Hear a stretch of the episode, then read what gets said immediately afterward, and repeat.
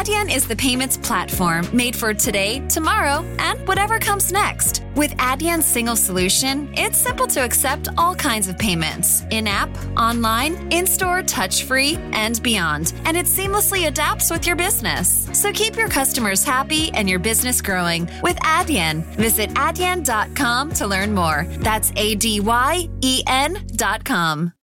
Meu nome é Carlos Brito eu sou professor de marketing da Universidade do Porto, Faculdade de Economia e Porto Business School.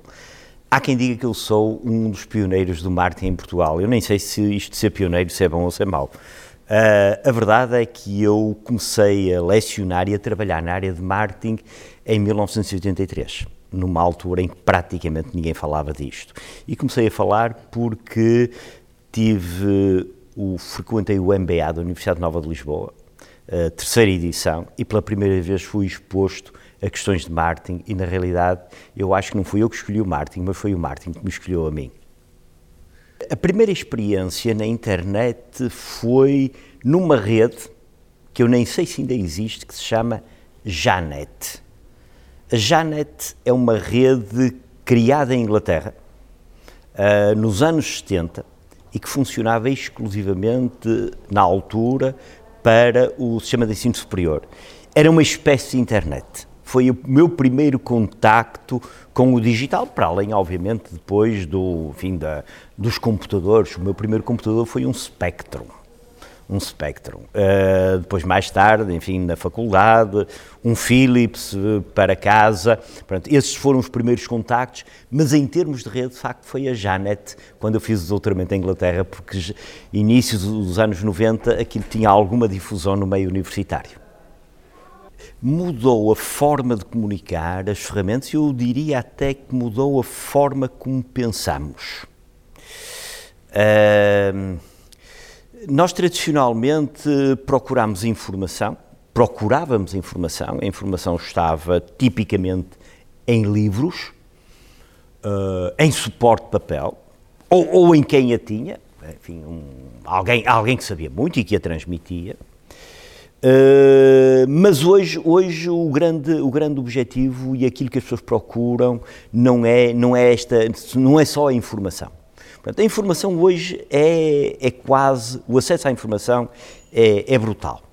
E, portanto, o grande desafio não é aceder à informação, mas é a forma como acedemos e o que é que fazemos com base na informação.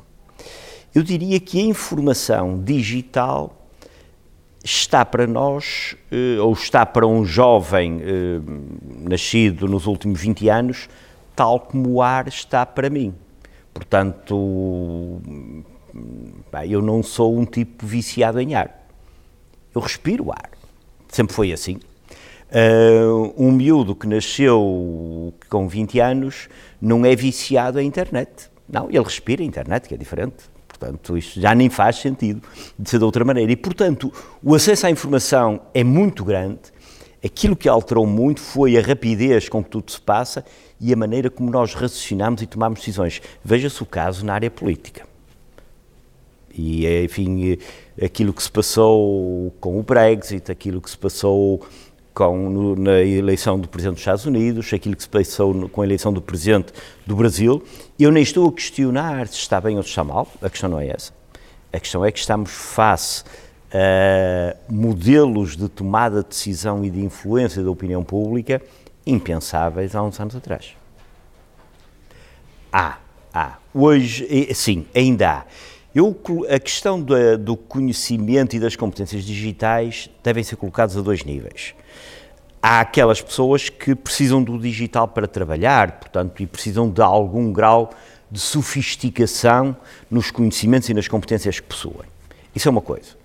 Outra coisa é exatamente isso que acabou de referir, que é a literacia digital. Uh, é o mínimo. Uh, e a literacia digital não é saber trabalhar com o Word, nem, nem com uma folha de Excel, nem com o PowerPoint. Uh, é muito mais do que isso. Passa pelo acesso a toda a informação que está na internet, movimentar-se de uma forma relativamente com à vontade nas redes sociais, saber extrair a informação que é necessária e saber tomar decisões. Esse é o mínimo Não saber isso é quase como não saber ler e escrever, portanto, uma pessoa fica completamente arredada. Eu outro dia estive numa sessão uh, de, um, digamos, de uma organização muito própria em termos de recrutamento de quadros. E um dos desafios que tinha era de facto, e que tem, é que muitos dos potenciais candidatos uh, têm um baixíssimo grau de literacia digital. Eu diria, muitos são perfeitamente analfabetos. Uh, e quando se aborda as coisas e fala na geração X, na geração Y e agora na geração Z, enfim, e nestas duas, uh, e estamos a falar de um target que era basicamente a geração a Y e a Z, aquilo que acontece é, mas há muita gente que desconhece isto completamente. Isso causa, tem um impacto muito grande na forma que tomamos decisões. E vamos pegar numa, num, num elemento digital que é, enfim, é, é o beabá, os e-mails. Os e-mails. No passado, nós éramos contactados como? Basicamente pelo telefone, uh, por carta, enfim, depois podia ser um fax ou qualquer coisa, mas enfim, com formas de contacto que uh, me davam tempo, me davam tempo para, para, para, pensar numa resposta. Enfim, o telefone não andava sempre comigo, uh, era preciso apanhar-me no escritório, alguém me dava um recado, se eu recebia uma carta, certamente que iria escrever uh, uma resposta. Hoje não. Nós hoje de manhã sentamos, hoje sentamos no computador, de manhã, 8 horas, 9 horas, e dizemos, eu tenho uma hora para responder estes e-mails. Vamos ver quanto é que tenho. Tem 50, tem 60, há muito spam, há coisas que é sim, que é não, uh, mas há coisas que não é que sim nem não, eu me obrigo a pensar. E, no entanto, eu tenho aquela hora.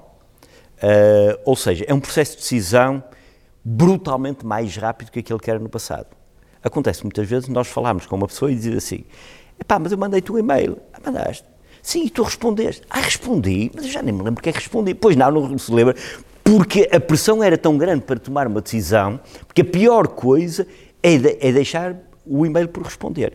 Portanto, eu não tenho dúvidas de que isto tem um impacto muito grande. Aliás, eu, como académico, acho que daria uma excelente, um excelente trabalho de investigação, perceber os processos de decisão Uh, e a diferença que existe entre aquilo que se passa hoje e aquilo que se passava no, enfim, há, há uns anos atrás. E, portanto, desde logo há esse fenómeno. Depois, há essa dificuldade, esse desafio em pôr gente muito uh, com uma grande literacia digital, mas eventualmente com carências grandes noutro tipo de competências. A falar com gente que eventualmente não é nada carente nesse outro tipo de competências, mas que é perfeitamente analfabeto em termos digitais. Uh, é, é um desafio. É um desafio quer para quem está em cima, eu diria nas organizações, obviamente quem está em cima é que tem mais obrigação, mas para quem forma os ditos jovens com fortíssimas competências digitais, estou a pensar em universidades, em politécnicos, outros centros de formação, também é importante passar-lhes outro tipo de competências, para além daquelas que são eminentemente técnicas e digitais, porque eu não tenho dúvidas, senão vai haver aqui um desequilíbrio. Uh, o digital é tão forte uh, que pode levar uh, a más decisões, comportamentos errados e, portanto, se eu não passar a um jovem a quem ensino as, as, tecnologias de informação e comunicação mais sofisticadas, mas se não lhe passar competências ao nível daquilo que se chama as soft skills ou as human skills, ele vai ficar, eu diria, desequilibrado. Desequilibrado. Porque o digital não é tudo. E, e quando, ou até se quiser, se o digital for tudo, isso é um grande problema para nós. O digital está ao serviço dos indivíduos e das sociedades e não ao contrário. Eh, e o risco que nós temos em que o digital, e muita gente tem, enfim, fala nisso, nesse receio da inteligência artificial, machine learning, deep learning, etc. O grande risco não é as máquinas tornarem-se mais inteligentes do que nós. O grande risco é nós tornarmos menos inteligentes que as máquinas. Esse é que é o nosso desafio. A teoria está lá, a teoria está lá. As ferramentas permitem-nos fazer mais rápido, melhor, com uh, o Big Data e com toda a informação que eu consigo uh, coligir a nível individual, eu, eu tenho um poder imenso de trabalhar, de interagir com o mercado e mais e com os clientes. Mas uh, não há dúvida de que a base está lá. A base está lá. Agora, e, e, as competências estão lá. As competências básicas, eu diria, não se alteraram substancialmente nos últimos anos. Uh, capacidade de análise, fundamental. Perceber as situações. Capacidade de tomada de decisão. Competências de relacionamento interpessoal, em que a comunicação é apenas uma delas. Uh, resiliência criatividade. Eu diria que eu há 20 anos podia ter dito isto. Há 30 anos podia ter dito isto. Provavelmente não diria porque não estava na ordem do dia, mas podia ter dito. Agora, hoje, a questão é, porquê é que isto está na ordem do dia? Está na ordem do dia porque nós sentimos que o hoje no mundo que nós chamamos VUCA, Volatile, Uncertain, Ambiguous and Complex, Uh, neste mundo, que muda muito rapidamente, nós sabemos que este tipo de competências são importantes. E é, e é fundamental que estas competências, que até hoje se chamam human skills, contrabalancem as competências estritamente digitais. Portanto, uh, a base está lá. Agora, há coisas que ganharam uma importância acrescida também decorrente do desenvolvimento digital. O mundo, o mundo, o mundo está, em, está em permanente evolução. Há alturas em que nós sentimos que isto acelera muito. Uh, e a parte digital uh, acelerou brutalmente uh, nos, últimos, nos últimos 10, 20 anos. E eu tenho, sinceramente, eu tenho dúvidas se a sociedade está preparada para dar esta resposta. Se a sociedade, se o quadro legislativo está Provavelmente não está, estamos a adaptar. Provavelmente tarde, tarde. Não sei se uh, a maneira como escolhemos os nossos governantes está adaptada. Provavelmente não está. Isto é, deste ponto de vista e nesta área tecnológica específica, porque há outras áreas, nomeadamente nas ciências da vida, etc., mas aquilo que nos estamos a focar é na área digital há uma sensação de que isto claramente vai à frente da sociedade. Vai à frente dos indivíduos e vai à frente da sociedade.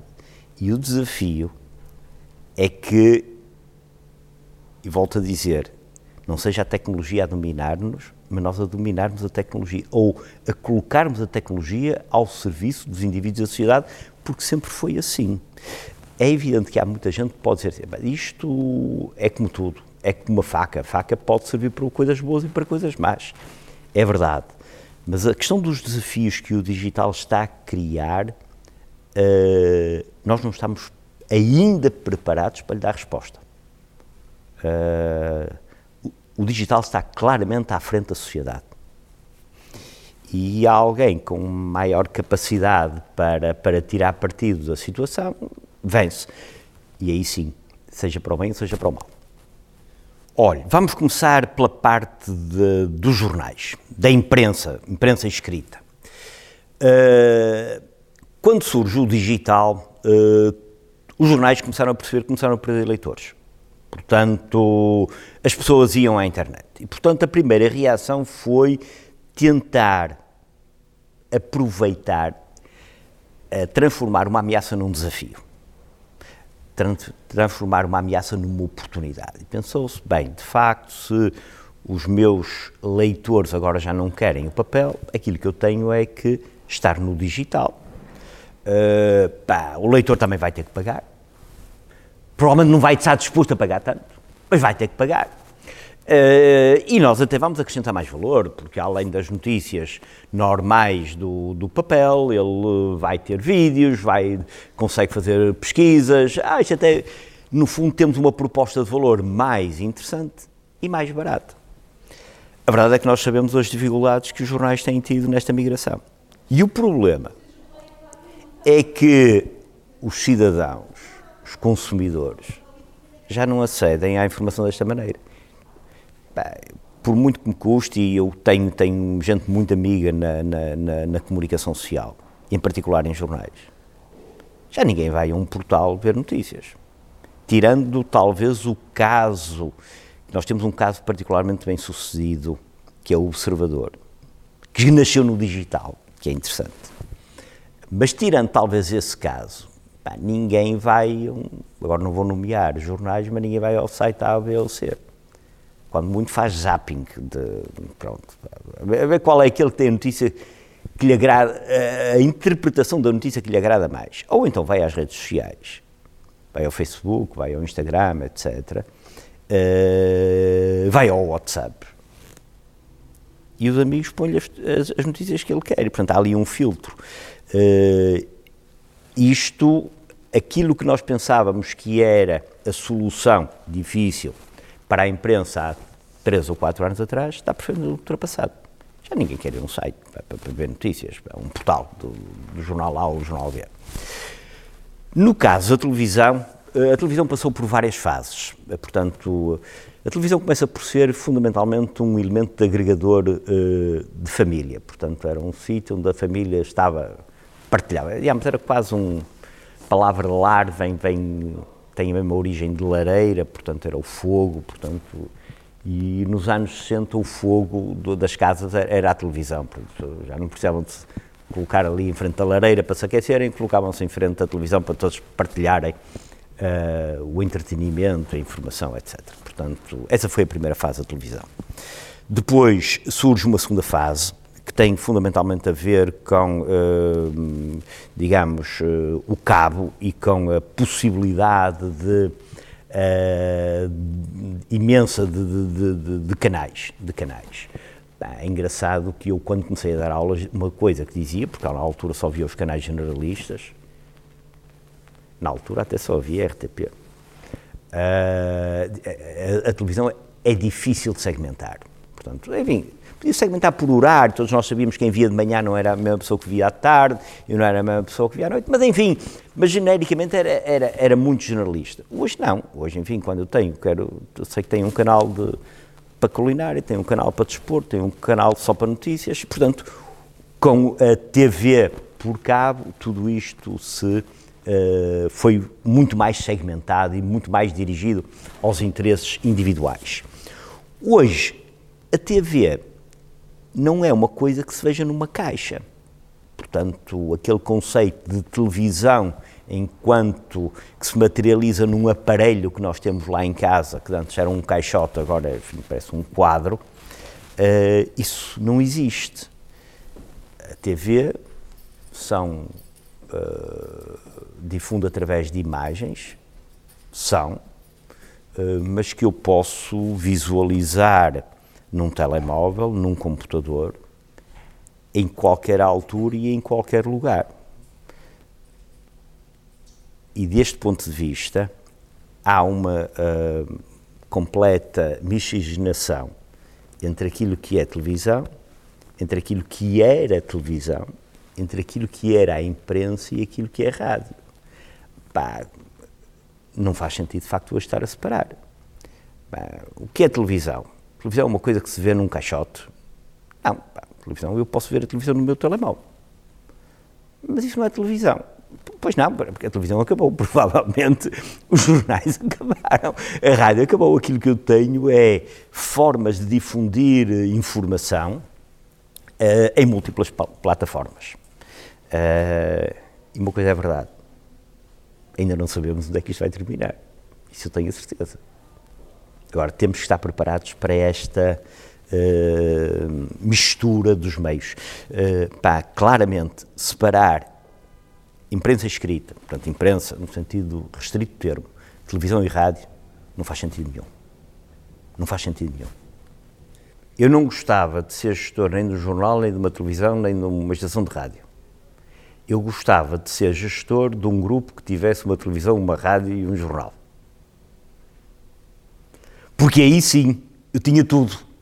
e podia trabalhar, podia trabalhar e transformar tudo nesse meio líquido, uh, fluido de passagem de informação, de lazer, etc. Quando me dizem assim, pá, isto é um jornal, pá. É que hoje ninguém quer jornais, hoje ninguém quer televisões, quer acesso.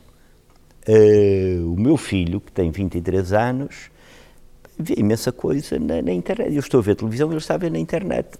Será que ele está a ver televisão? Pá, eu, não, eu, eu acho que não eu, não, eu não digo que ele esteja a ver televisão. Agora, também está a ver eh, séries e programas e, e, e filmes. Portanto, eu não gostaria de ser diretor, enfim, e não quero também uh, desanimar os meus amigos da comunicação social, mas eu não gostaria de ser diretor de um órgão de comunicação tradicional. Gostaria de ser diretor de um grupo que tivesse todos os, os órgãos de comunicação tradicionais para os poder mostrar todos. Isso sim, isso acho que deve ser fascinante. Dos jornais, é, é, é, porque eles acedem à informação, seja para para, para, do ponto de vista do conhecimento, seja exclusivamente para lazer, de formas muito diferentes daquilo que nós estamos habituados. E, portanto, eu não tenho dúvidas. Uh, a televisão, a rádio e a imprensa, tal como a conhecemos, são uh, produtos em fase de declínio. Vão acabar. Vão acabar daqui por, não sei, meios de anos, 10 anos, põe o que quiser. Ninguém vai falar nisso. Vai falar em plataformas, uh, em qualquer lugar, em qualquer altura em que eu acedo. Pá, agora, vou-lhe chamar televisão. Não, não, não chamo televisão, pá, é uma plataforma que, que, me, que me dá informação uh, escrita, com, com, imagens, eventualmente só com som. Uh, não faz sentido eu estar a separar, porque está tudo junto, está tudo junto. Eh, são produtos em fase de declínio. É como os empregos. O emprego, enquanto uh, oportunidade de carreira, é um produto em fase de declínio. Não quer dizer que os empregos vão acabar. Quer dizer é que hoje há muito mais oportunidades para um jovem uh, desenvolver uma carreira do que além, do, para além daquela que é arranjar um empregador que lhe paga um salário no fim do mês. Desde logo, pode ser ele próprio um empresário, que é ele a pagar o salário aos outros e ficar com aquilo que sobra. Pode ser um profissional liberal e, obviamente, enfim, pode, pode ter um contrato de trabalho.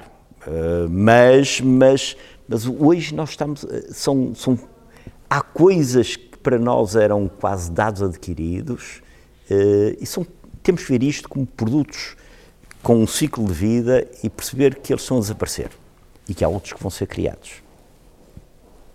Estes novos meios digitais e, em particular, as redes sociais permitem, eu diria, uma democratização. E quando eu digo a palavra democratização, não estou a, a dizer que isto necessariamente é bom. Uma democratização uh, do, da, da, da, da difusão da informação, do acesso à informação, etc. O que é que eu quero dizer com isto? Facebook Primeiro Facebook, quem lá está sou eu, não é o meu filho. Portanto, ele já não. Uh, gente jovem já, já não está no Facebook. Portanto, está no Instagram e depois está em redes mais fechadas, WhatsApp e outras coisas. Uh, mas o Facebook é uma espécie de ola democrática. Portanto, aquilo que nós vemos é que as pessoas vão, vão de férias, tiram uma fotografia, pronto, na praia, olha, estou a comer uma lagosta, olha, estou a fazer um cruzeiro, olha, estou nas Seychelles, olha, estou em Xangai, olha, estou aqui na, em Central Park, em Nova York. Pronto. Aquilo que antes era exclusivo das celebridades, portanto, só as pessoas que eram conhecidas, os reis, as rainhas, as princesas, etc., é que iam para a bola, ou para a caras, enfim, aqui para um, um, contexto mais, mais, mais nacional. Hoje qualquer um de nós pode ser célebre. Mete no Facebook. Uh, o Facebook está no negócio da inveja é exatamente o negócio da bola ou da caras, que é eu não, eu não estou lá, mas gostava tanto de estar, portanto irruía-me todo. Uh, o Facebook permite-me isto. Pá, qualquer um de nós pode ser famoso. Pronto. E tem exatamente a ver com isso. Uh, a, a, a, a, primeira vez que os órgãos de comunicação são utilizados de forma massiva para influenciar multidões, eu diria, pá, surge com as grandes ditaduras que antecederam a, a Segunda Guerra Mundial. Infelizmente, Hitler era mestre nisso. Até aí, enfim, não, não, se fazia, não se fazia isso. Portanto, e ele começa a utilizar o rádio, rádio enfim, e, e os grandes e as grandes eh, os grandes comícios como forma de influenciar muita gente. Foi uma revolução brutal. Foi uma revolução brutal, porque até aí não se fazia isso. E infelizmente nós sabemos o resultado que deu. Um país que era dos mais eh, desenvolvidos do mundo, do ponto de vista cultural e social, como a Alemanha, ficou completamente alienado por um homem. Hoje, os meios digitais permitem-me democratizar isto. Ou seja, permitem-me democratizar potenciais ditadores, permitem-me democratizar uh, oradores fantásticos. Portanto, eu não estou a dizer que é só para o mal. Agora, é uma massificação de tudo isto. Uh, João, eu estou aqui a falar. Vai colocar este vídeo, se eu achar que merece, na internet. Isto vai ter uma capacidade de difusão que eu nunca imaginaria há uns anos atrás. É verdade que eu já tenho sido convidado para ir à televisão e falo, e as pessoas depois mandam-me SMS, ah, gostei muito daquilo que disseste, etc. Mas nós estamos a utilizar agora, em particular, um meio que, que, que, não, que era impensável, que era estarmos aqui, ter uma boa conversa, uh, completamente fora dos meios de comunicação tradicionais. Uh, e depois isto pode ter um impacto brutal. Pode ter um impacto brutal. Portanto, uh, eu diria que o digital permite-me isto democratiza-me o acesso e a capacidade para difundir a informação. Qualquer um de nós pode ser pá, um, um, um, líder de opinião. Vou-lhe contar uma história. Uh, eu até há pouco tempo tive funções, uh, digamos, de, de, direção, de gestão na Universidade de Porto. Uh, e, enfim, é muito vulgar em eventos convidar-se A, B, C, enfim, CEOs, políticos, etc. E para um evento uh, com, com um certo impacto, nós convidamos um, uma youtuber da universidade, que é aluna da universidade. E pela primeira vez, alguém nos pediu dinheiro para falar. Uh, pá, tem convidado, como digo, políticos, ministros, uh, CEOs da empresa, pá, pá, quando muito sou capaz de pagar uma deslocação, enfim, se, se, for, se for o caso, a pessoa vem de fora, enfim, é o mínimo que posso fazer. Mas estávamos a falar de alguém que é estudante da universidade, vive no Porto, a quem eu pedi para falar durante um quarto de hora para um determinado público. Essa pessoa disse-me eu tenho um agente, fala com ele que ele vai lhe dizer quais são os meus honorários. Uh, isto demonstra bem o impacto que uma pessoa destas tem.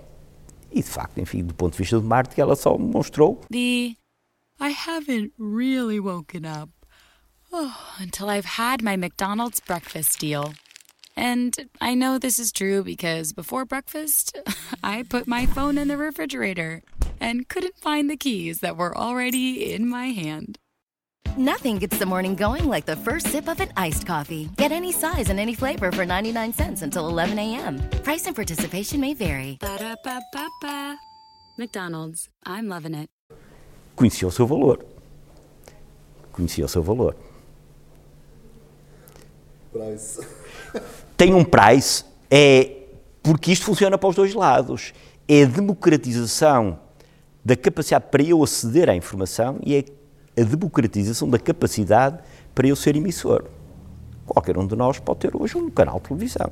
Pá, nem, nem é preciso muito, os meios são, são mínimos. Pá, eu não, não preciso transmitir 24 horas, pá, mas, mas, faço, tenho o meu canal de televisão. A dúvida é saber se tenho, se tenho espectadores ou não. canal de televisão no sentido, e lá está, estou a utilizar uma palavra ultrapassada, posso ter um meio de difusão, difusão de, de, de, música, de informação, de vídeos, etc.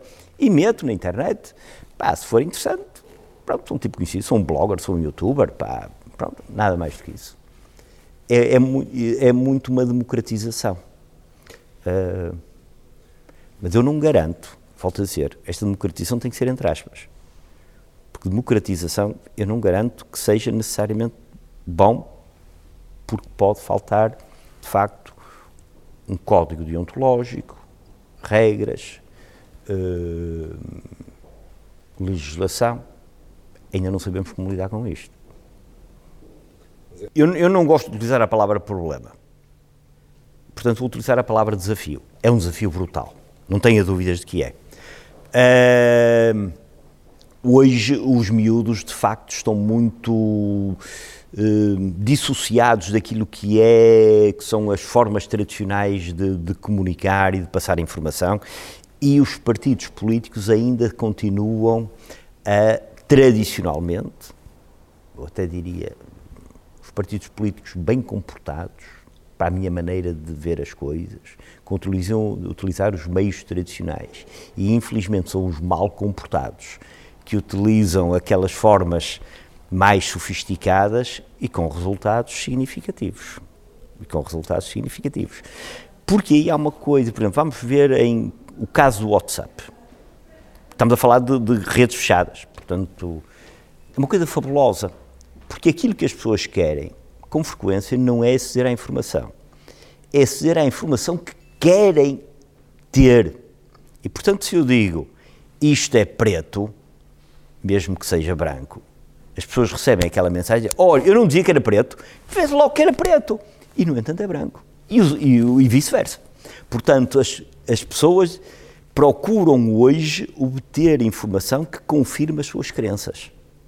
Eu posso, virtualmente, eu quase posso dizer, posso dizer o que quiser, porque a pessoa vai garantir que aquilo é verdade. Ah, fulano é ladrão. Ah, eu não tinha dito. Visse logo, sem qualquer prova, sem qualquer prova. Uh, e, portanto, isto é um, é um, desafio brutal. É um desafio brutal.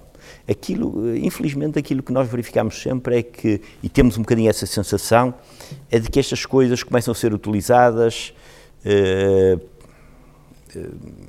provavelmente sou eu que sou antiquado. Por, por pessoas que têm menos ética. Mas também lá chegaremos aos outros com ética.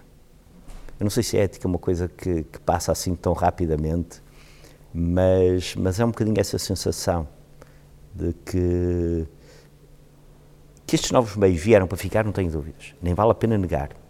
Ah, estudante é que era bom. Pá, não vale a pena. É, não existe. Estudante é que era bom. Pá, isso, isso, isso sempre, sempre se disse isso. Meu pai, meus pais também diziam, meus avós também diziam. Pá. Provavelmente já o Dom Afonso Henriques dizia em relação ao pai dele. Pronto, tanto é que era bom. Uh, temos é que nos adaptar. Uh, e, e, eu acho que os partidos tradicionais, nomeadamente as estruturas da sociedade, os sindicatos, por exemplo, eh, ainda continuam muito agarrados a uma forma muito tradicional. Nós vamos ter, parece que fim, neste fim de semana, aí uma manifestação de, de, de, coletes amarelos e os sindicatos são de cabelos em pé, porque se escapa completamente. Eu também estava, se fosse dirigente sindical. Pois, e os partidos também, porque aquilo escapa-lhes completamente. Pois o problema é esse. Agora, eles vão ter que aprender a lidar com estes novos desafios, isso não tenho dúvidas. Porque senão é só os, os maus da fita que, que aprendem. Fiz os filmes em casa da forma que quis. Pá, uh, pá, o Bolsonaro, vamos pôr assim, temos de ser.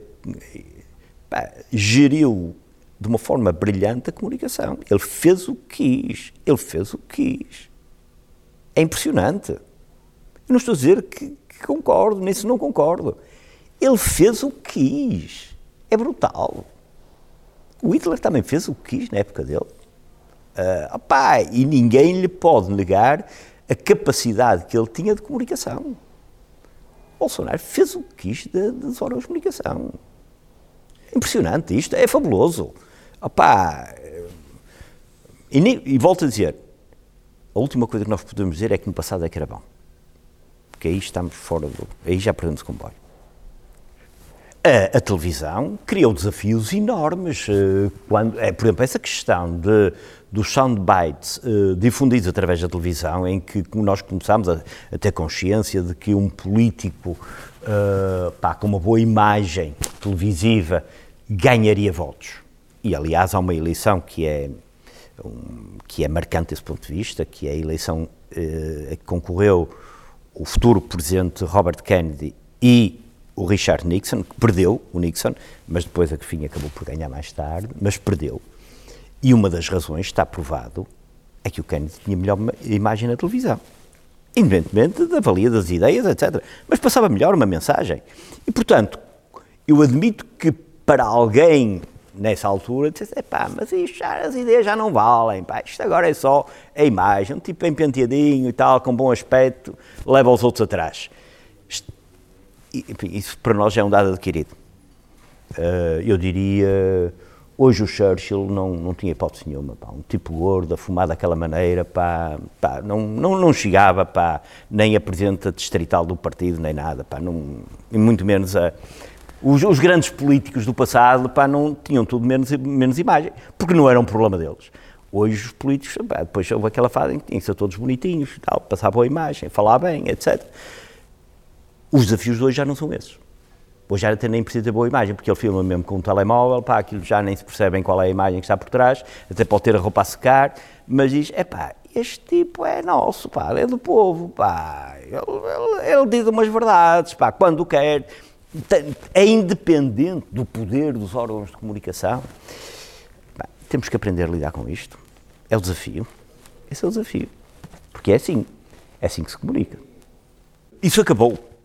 Da mesma maneira que os debates na imprensa, escritos, entre grandes pensadores, típicos, por exemplo, do século XIX, também acabaram. Tudo teve a sua época. Uh, mas é verdade, não tira mérito esses debates, seja na imprensa, seja mais tarde na televisão, marcaram uma época, mas não tenha dúvidas, acabaram. Hoje não é assim. Hoje não é assim. E não estou a dizer que é bom ou mau. Digo é, os desafios são diferentes, temos que dar respostas diferentes. Agora, hoje não é assim. A tecnologia é muito diferente, a sociedade alterou-se, o comportamento do consumidor, do cidadão, alterou-se brutalmente. Eh, hoje não é assim. Eh, nós vamos ver isso como peças de arquivo fantásticas, mas hoje não é assim. Está, não vale a pena. Mesmo os debates uh, na televisão para, para, para eleições cada vez terão menos importância. No limite, pode ser uma boa estratégia eu não apareço a debate nenhum. Não perde palco. Continua a atingir os seus eleitores quando quer, da maneira que quer, e nem precisa ter a, sujeitar à chatice, ter que responder a perguntas que, aborrecidas que, que, enfim, que, que pá, dá respostas que quer. Vai direitinho aos eleitores. Absolutamente. Quer nos conteúdos, quer na forma como ensinam, ou até se preferir, na forma como os estudantes, os alunos aprendem. Nos conteúdos é óbvio. Portanto, por um lado, tem que ter eh, cursos mais preparados para passar competências digitais, eh, para aqueles que vão trabalhar nessa área. Por outro lado, tem que assegurar que os alunos têm literacia digital mínima. E isso pode não caber até uma universidade. Pode caber outro tipo de, de, de, estruturas de formação, mas a literacia digital mínima é absolutamente essencial, quer a pessoa vá trabalhar na área de marketing, quer vá trabalhar em filosofia, matemática, em quer seja um médico, um engenheiro, o que for. Mais importante é a forma como eu ensino, ou se quiser, porque hoje o termo correto é esse, como é que eu levo os estudantes a aprender. O digital permite-me fazer uma coisa que é inverter a lógica das aulas. Tipicamente, aquilo que acontecia nas aulas era o professor passava os conhecimentos na aula e pedia aos alunos para fazer exercício em casa. Hoje é ao contrário. Hoje ele vai estudar em casa e vai fazer o exercício na aula, porque é aí que acrescenta valor. Uh, ou seja, uh, o conhecimento, a informação, eu não preciso de um professor. Uh, aquilo que eu preciso é a prática. E a prática não é uma prática individual, é uma prática coletiva daquilo que nós chamamos uma aprendizagem ativa, ou até se quiser, uma co-criação de conhecimento em conjunto com os colegas e com o professor. E isso eu não consigo fazer em casa.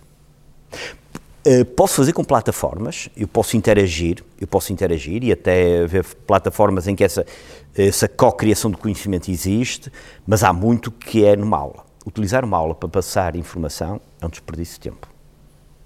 Meu amigo, vai a este site, vai àquele, lê este livro, pá, pá. isso trata disso em casa. Aqui não é para passar informação. É, é muito interessante porque as universidades passaram por eh, duas grandes revoluções. Bem, eu podia dizer que já íamos na sexta ou na sétima, era, não, não, há dúvidas que era muito apelativo e era sexy. Vamos, Universidade 7.0, 8.0, 10.0. Não, vamos ser assim. Duas revoluções em termos de passagem de conhecimento. As universidades foram criadas há cerca de mil anos. A primeira universidade foi Bolonha. E a forma para eu difundir o conhecimento nessa altura era lendo porque não, não havia acesso aos livros e, portanto, as salas de aula enfim, eram, tinham uma espécie de um púlpito, tal como existe nas igrejas, em que havia um professor que basicamente lia. Pronto, a função dele era ler, porque era a única forma de transmitir o conhecimento. Com o surgimento da imprensa e, enfim, e depois a posterior massificação dos livros, esta função de ler começou a tornar-se menos importante. Mas posso lhe dizer que demorou séculos a perder importância. A aula magistral ainda existia há poucos anos. Em Inglaterra, enfim, isto não tem a ver com atrás da Inglaterra, tem a ver só com a semântica. A um professor em início de carreira chama-se um lecturer. É um, é um lente. Aqui também chamava lentes. Enfim, a Universidade de Coimbra tinha lentes era o tipo que ia ler, pá, portanto não precisava fazer mais nada. Eu diria que, pá, no limite, nem, nem, nem precisava ter grandes conhecimentos, bastava saber ler e escrever. Era professor da universidade, lia. Depois tinha o professor mais, mais enfim, o catedrático, enfim, que, que, coordenava aquela coisa toda. Mas, enfim, a função de, em aula pá, era, era ler. Pronto. Isto perdurou séculos. A imprensa não foi descoberta no século passado.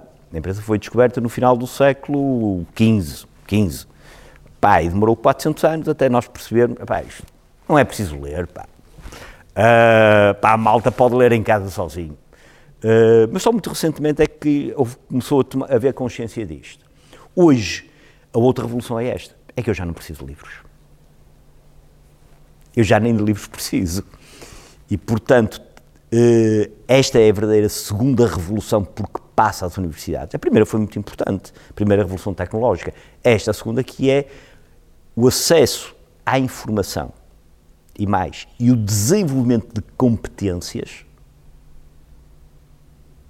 eu já não preciso fazer exclusivamente em sala de aula. Eu posso fazer isso em casa. Um exemplo é aquilo que nós chamamos os MOOCs Massive Open uh, Online Courses.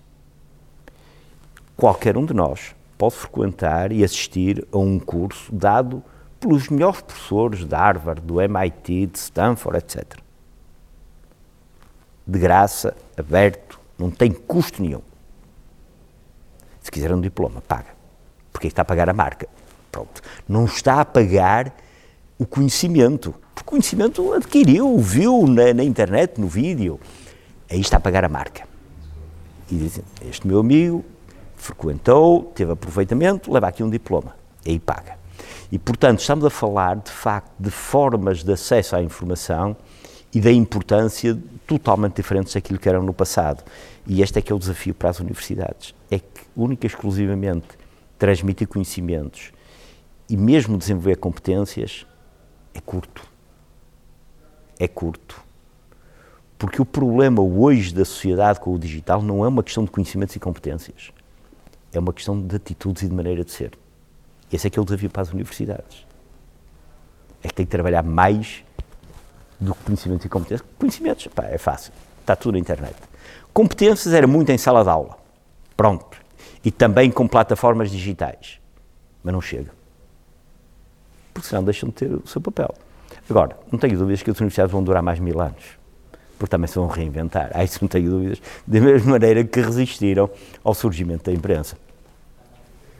E se eu continuo a pensar de acordo com os paradigmas tradicionais, digo, a universidade não é preciso para nada. Está lá tudo.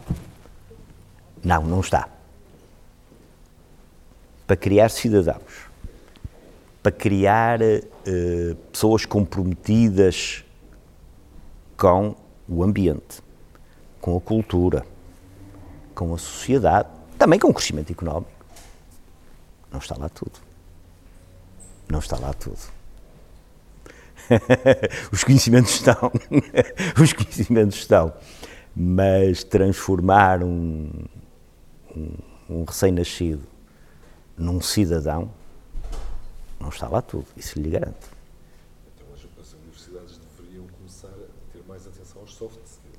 Absolutamente, absolutamente. Esse é um desafio enorme. Ela já tem, as escolas, as business schools, eh, já, já perceberam isso há muito tempo. Noutras áreas do conhecimento nem sempre se, se percebeu. Uma área, por exemplo, onde isso já começa a existir, mas tem uma importância enorme, por exemplo, é na área da medicina. A área da medicina é uma área muito, muito técnica, com, com, onde são necessários conhecimentos extremamente aprofundados. Mas se o médico não tiver soft skills, o doente sai mais doente do consultório do que quando entrou. Não está a ajudar. O médico tem que ter valores, tem que ter ética. E isso não se estuda na internet. Isso desenvolve-se na interação com os pares, na experiência, no arregaçar as mangas, no tratar um doente, está no bloco operatório. Não é na internet. uh, hoje, de facto, há uma concentração muito grande em 3, 4, 5 empresas que gerem quantidades enormes de dados. E eu acho que há aí duas, duas, duas posições, que é enquanto indivíduos e enquanto sociedade. Enquanto indivíduos isto é muito simples aquilo que eu espero é não ser suficientemente importante para ninguém andar a vasculhar aquilo que eu digo. Pronto. Porque se eu não for, não há problema. Pá. Não sou, ninguém me escuta, ninguém vai ver os meus e-mails. Eh, nós estamos aqui a falar, provavelmente o alto e falando, o telemóvel está ligado, alguém deve, tem condições para estar a ouvir aquilo que nós estamos a dizer, mas aquilo que nós esperamos ambos é, pá, não somos importantes, não devem estar a ouvir. Pronto, isto é a primeira coisa. Uh, quem é importante tem que ter cuidado. Uh, eu diria não há empresa tecnológica, por exemplo, em que o ecrã do computador, não, a, a câmara não seja tapada. Pronto, isso já diz alguma coisa. Uh, enquanto sociedade, aí é diferente. Aí é diferente. Porque quando eu concentro poder, que é um poder brutal, que é o, não só de ter dados agregados, mas dados individuais uma coisa é eu ter dados agregados, depois não identificar com o A, com o B ou com o C, mas eu até identifico.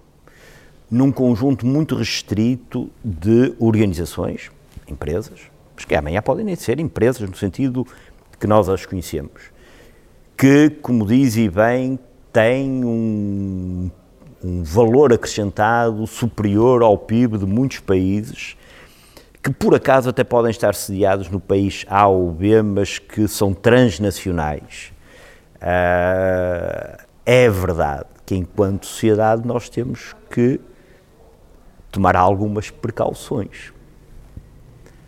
Pá, eu não sei se é preciso uma ONU para esse tipo de organizações. A ONU foi criada, aliás, a ONU tem, tem um antecedente, que era a Sociedade das Nações. As, uh, os países andavam às guerras, pá, não se entendiam. Pá, vamos pôr aqui um sítio onde o pessoal consiga falar e antes andar para aí uh, a guerrear, saber, ao menos se consegue dizer alguma coisa de jeito. A questão é que hoje quem verdadeiramente tem poder não são só os países, são outras organizações eh, transnacionais com poder enorme, poder económico e poder de acesso e de manipulação da informação.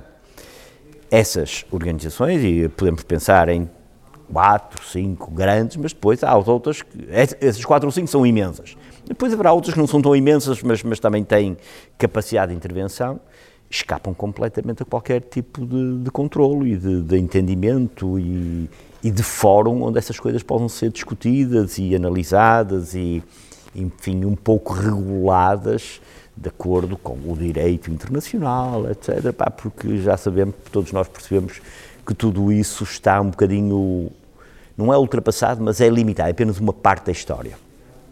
E, portanto, pá, eh, eu aí sim, aí preocupa-me enquanto membro de uma sociedade. Enquanto cidadão, enquanto indivíduo, pá, eu resolvo isto desta forma, não deve ser suficientemente importante. Está resolvido. Pá, ninguém deve estar interessado em, em, ouvir aquilo que eu estou a dizer. mas é verdade que eu tenho a câmara do computador tapada. E é verdade que não tenho uma televisão inteligente com, com e dificilmente, ainda não tenho mentalidade, nesta altura, para comprar uma chatbot lá para casa e começar a dizer à chatbot, olha, agora liga o micro-ondas, olha, agora é preciso um quilo de arroz, põe aí na lista. Uh, opá, de antes havia uma coisa que se chamava empregadas domésticas internas, que estavam, viviam em casa das pessoas, estavam lá o dia inteiro, enfim, aquilo era um bocadinho... Uh, tirava a privacidade, porque elas ouviam as conversas e, portanto, eram quase membros da família, mas também podiam ser indiscretas e contar à vizinhança. Hoje, com uma chatbot, pá, a vizinhança tem milhões e milhões de pessoas. Pá, é uma chatice. Potencialmente, a conversa a cada fica devassada. Eu acho que a história serve para alguma coisa. Portanto, não serve para prever o futuro, mas dar-nos ensinamentos sobre como é que poderá ser o futuro. Bem, portanto, à partida, hum, com esta evolução tecnológica, eu diria que vamos ter melhor qualidade de vida, a tecnologia vai estar ao serviço dos cidadãos e das sociedades e vai nos sobrar mais tempo para, para lazer. Porque sempre foi assim. Sempre foi assim. Claro que agora lidamos com uma, uma tecnologia que, que tem uma coisa que até agora não havia, que é, é a capacidade de aprendizagem inteligente. Pronto, anda toda a gente receosa. Pá, não tarda nada, a máquina é mais inteligente do que eu. Uh, pá, eu acho que tudo o que se disser nesta altura é, é um bocadinho especulativo. Portanto, e tem muito a ver com crenças. Eu acredito e, portanto, eu também não vou fugir uh, a essa crença, ou essa posição mais de crença, e acredito que uh, as máquinas nunca irão ultrapassar o ser humano. E, portanto, tal como sempre existiu, elas vão estar ao nosso serviço. Agora, há uma coisa que é verdade, só acontece uma coisa, se, se, ocorrer uma coisa, é se as pessoas souberem ser seres humanos, porque se demitirem dessa função, vão ser escravos. Eu tenho aqui uma coisa que impropriamente se chama de telemóvel. Uh, isto não é um telemóvel. Pronto.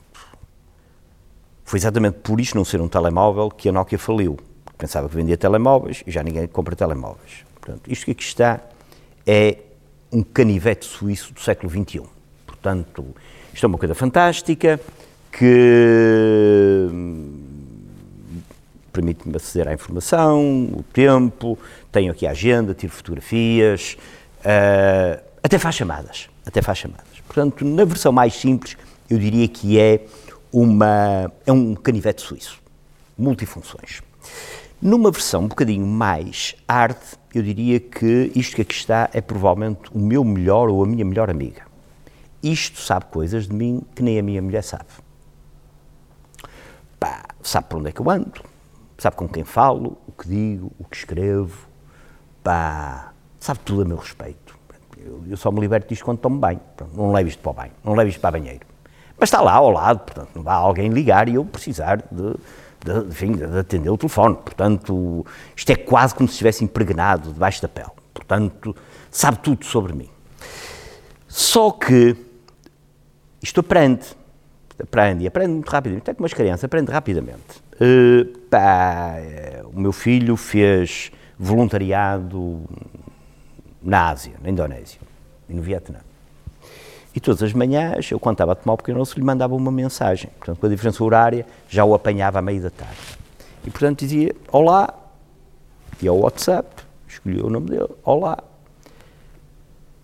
E o computador já me sugeria sempre o resto da mensagem, porque ele já sabia qual era sempre, olá, estás bom? Como é que vão as coisas? Ele já me sugeria, porque, entretanto, ele aprendeu. Ah, este tipo, Carlos, pá, sempre que contacta aquele fulano, diz isto vamos já sugerir-lhe, pronto. Portanto, isto aprende, isto aprende. E aprende muito rapidamente. Eu, antes de vir para aqui, isto estava em casa, olha, tens que sair de casa porque tens uma entrevista com o João Pico. Eu sabia onde é que eu estava, sabia onde era a entrevista, sabia o trânsito que havia e avisou-me. Eu disse, pá, isto é ótimo. É. Isto já começa a mandar na minha vida. Portanto, isto não é só um amigo, isto é um pequeno tirano. Pronto. E é disto que estamos a falar, não estamos a falar de coisas esotéricas, de supercomputadores que vão. Não, estamos a falar disto que anda no bolso de qualquer um de nós. Isto tem uma capacidade de aprendizagem e de domínio sobre a vida brutal. Uh, a questão é, nem vale, volto a dizer, nem vale a pena pensarmos em coisas que não existem. Como é que eu reajo a isto? Há 30 anos, eu podia estar num jantar de amigos, estavam todos a fumar tudo fumava ao jantar. Hoje é impensável. Epá, como é que é possível? Mesmo aqueles que fumam, como é que era possível estar tudo a fumar? Hoje, no jantar de amigos, todos temos isto ligado. Daqui por 20 ou 30 anos, alguém me diz, como é que é possível? Aqueles tipos, a primeira coisa que faziam era pousar o telemóvel ligado na mesa, pá, eram tolos completamente, não tenha dúvidas. Nós vamos, porque isto é viciante e nós vamos aprender a lidar com este vício. Porque senão, eu começo a ser dominado. Cabe-me a mim não ser dominado. Eu não preciso ir para grandes máquinas nem supercomputadores. É, é isto. É isto. Das duas, uma. Ou eu sou completamente humano, sou eu que domino o telemóvel, o pertence ao telemóvel, ou então é ele que me domina a mim. Nem vale a pena teorizar mais do que isto. E eu acho que há muita gente que é dominada por isto. Não estamos a ser humanos. This President's Day, celebrate American legends with great deals at the Jeep President's Day event. Right now, get 0% financing for 72 months on select 2021 Jeep Grand Cherokee models.